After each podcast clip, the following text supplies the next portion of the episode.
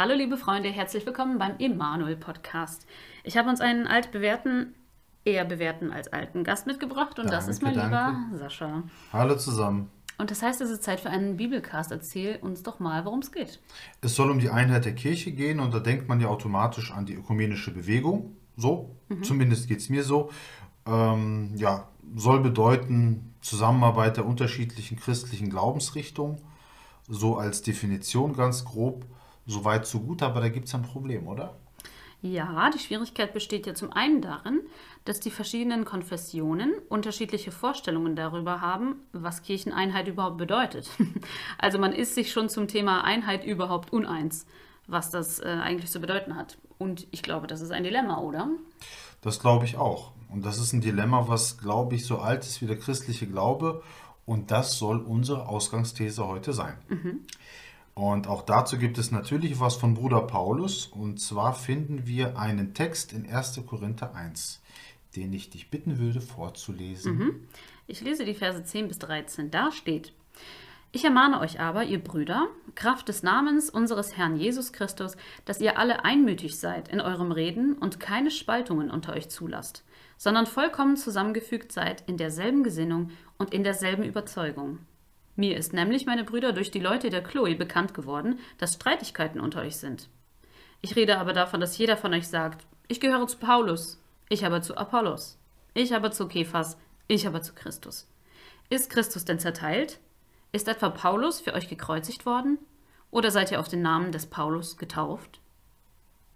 Ja, so viel zum Thema Einheit. Und wir sind gerade mal 20 Jahre nach Jesu Tod, wenn man jetzt ähm, den Abfassungszeitpunkt des Korintherbriefs so nach ja, ja, 51, 52, 55, keine Ahnung, irgendwie so datiert. Also es hat im Grunde nicht lange gebraucht, bis sich die Leute irgendwie zerstreiten. Ja, das ging fix. Ja, und aber lass uns trotzdem mal bei den Korinthern aus unserem Text bleiben, als quasi unserer Problemgemeinde, weil da kann man einiges erfahren, oder?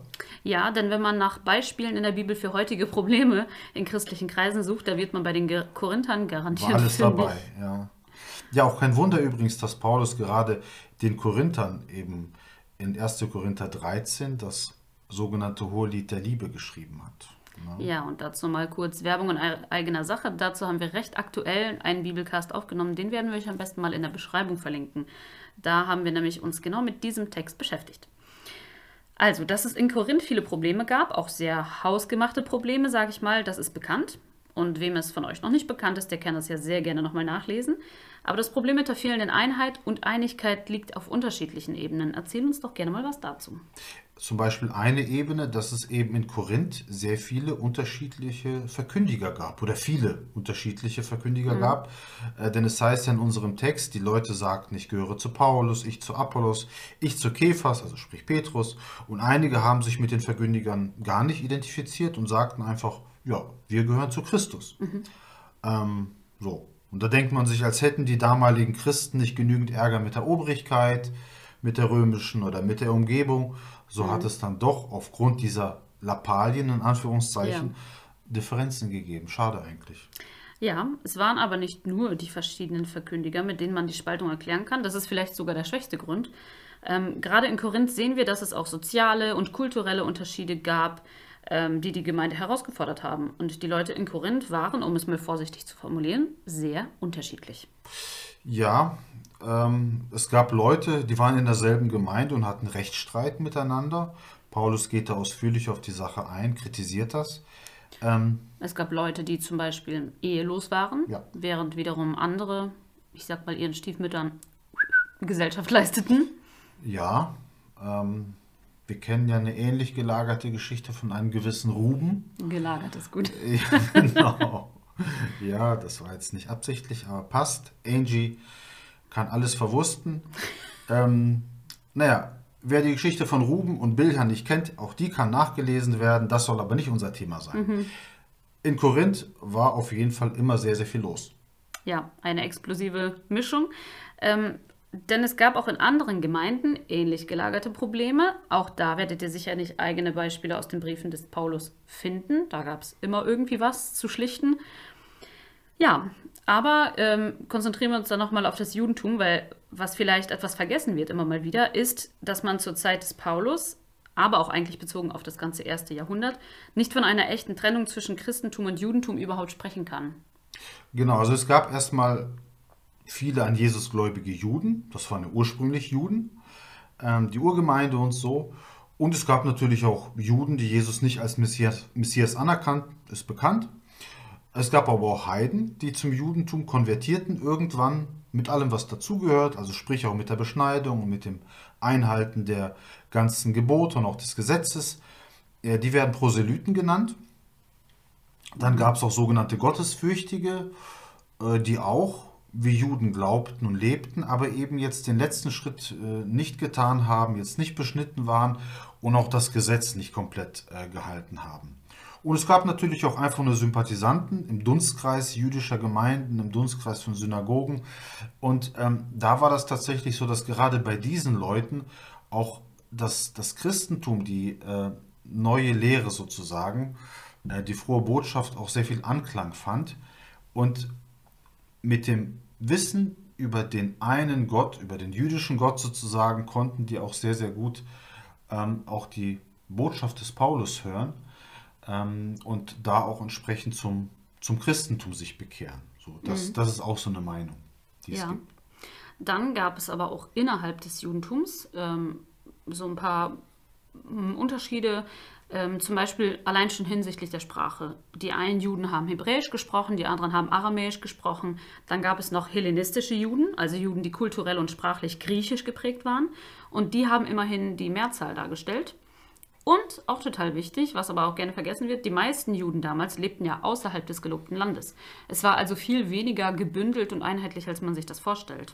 Ja, weil, weil Israel oder das gelobte Land war jetzt, äh, was so die Lebensverhältnisse angeht, nicht das tollste und schönste. Also es gab auch viel mhm. coolere Orte sozusagen, mhm. eben äh, Kleinasien, natürlich auch Griechenland, natürlich auch gerade ähm, Ägypten, also Alexandria, wo es sehr, sehr viele Juden gab.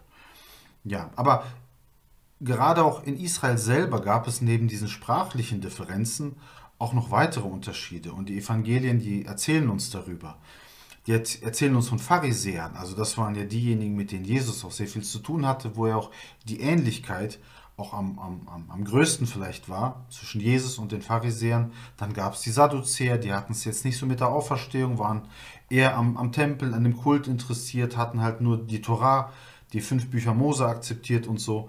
Dann gab es die Anhänger von Johannes dem Täufer, der ja auch sehr einflussreich war und auch viele Menschen für sich begeistern konnte. Ähm, das ist das eben, was wir aus den Evangelien wissen.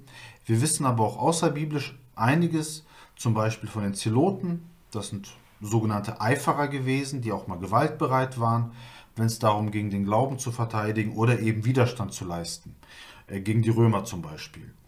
Dann äh, wissen wir auch, dass es sogenannte Essener gab. Das waren strenggläubige, auch sehr zurückgezogen lebende Menschen.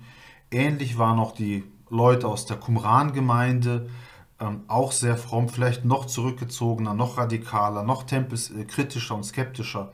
Also mit ganz eigenen Merkmalen. Und natürlich gab es auch Gruppen bestimmt, davon können wir ausgehen, über die wir nicht mehr so viel oder gar nichts mehr wissen, vermutlich. Mhm. Ja, und da gab es dann zum Beispiel auch nochmal die Samariter, die mit den Juden verwandt waren, aber nicht so wirklich dazu gehörten. Auch dazu haben wir übrigens eine gute Folge, wie ich finde, ähm, überhaupt das Thema Samariter total spannend. Ja, man kann also sagen, das Judentum selber, also der, der Weinstock sozusagen, der an sich war schon nicht einheitlich. Und somit vielleicht ähm, wurde vielleicht dieses Erbe gewissermaßen schon direkt an die Gemeinde Jesu weitergegeben. Auch so eine, so eine These, auch eine Behauptung, ähm, die wir hier aufstellen, weil sie so naheliegend ist, aber wir können es natürlich nicht belegen oder beweisen, aber darum geht es auch nicht, sondern es geht einfach nur darum zu zeigen, es gab zur Zeit des Paulus und auch zur Zeit Jesu nicht das Judentum. Ja. Und das, das muss man immer wieder betonen. Äh, es war erst nach der Zerstörung des Tempels ähm, so, dass viele Gruppen eben wie die Sadduzäer oder wie die Zeloten, dass die dann ausschieden und eben die Pharisäer in Form des rabbinischen Judentums weitergemacht haben, ohne Tempel, aber dafür in Synagogen mit der Heiligen Schrift und so. Mhm. Ähm, das ist halt als Wissen durchaus wichtig, um, um das so ein bisschen einordnen zu können. Mhm. Aber lass uns doch mal zu Jesus gehen. Denn wenn man sich mal die zwölf Apostel anschaut und auch die anderen Nachfolger über die zwölf äh, Jünger hinaus, so stellt man ja auch einige Unterschiede fest. Ne? Ja, eine sehr unterschiedliche Truppe. Es gab Fischer, es gab Zöllner, es gab Zeloten, eben diese Freiheitskämpfer, von denen wir vorher gesprochen haben. Zum erweiterten Kreis gehörten auch Frauen dazu oder eben auch Pharisäer. Ein Pharisäer, der sich jetzt neuerdings großer Beliebtheit erfreut, ist Nikodemus, der ja in der Serie The Chosen zum Beispiel sehr viel äh, verfolgt wird.